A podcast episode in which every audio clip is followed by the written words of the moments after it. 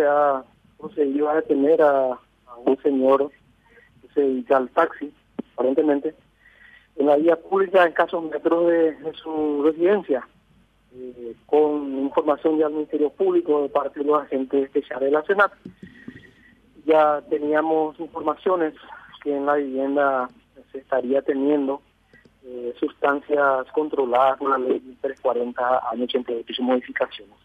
Entonces yo, al tener esa información, he solicitado al juzgado penal de garantía la hora de allanamiento y esta mañana eh, fue detenido el señor eh, al salir de su residencia en un taxi y luego procedimos ya esta tarde a ingresar en su domicilio y hemos encontrado una buena cantidad de sustancias aparentemente controladas por la ley. Bueno, ¿y hay detenidos? Sí, el señor de nombre Hugo Centurión será eh, está detenido y será imputado por la representación fiscal y mañana será puesto a disposición del juzgado penal de garantía, porque entendemos que las sustancias halladas en, su domicilio y bajo su ámbito de dominio eh, pertenece al listado de las sustancias prohibidas y controladas por la ley 340. ¿Es la única persona entonces detenida y que, va a ser imputada fiscal? Es la única persona. Él es el, dueño de la casa, es el taxista y precisamente en su vehículo al salir de su domicilio se ha encontrado una caja que podría ser cenacetina.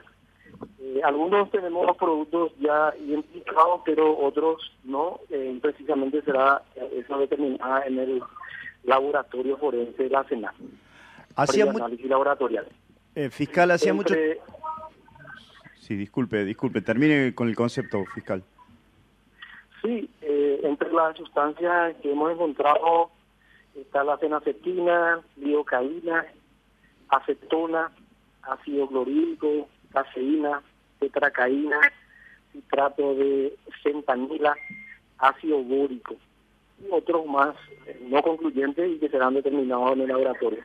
El mismo se encarga de, distribuir esta sustancia a los narcotraficantes de la zona y tampoco se descarta a, ciudadanos de origen brasileño.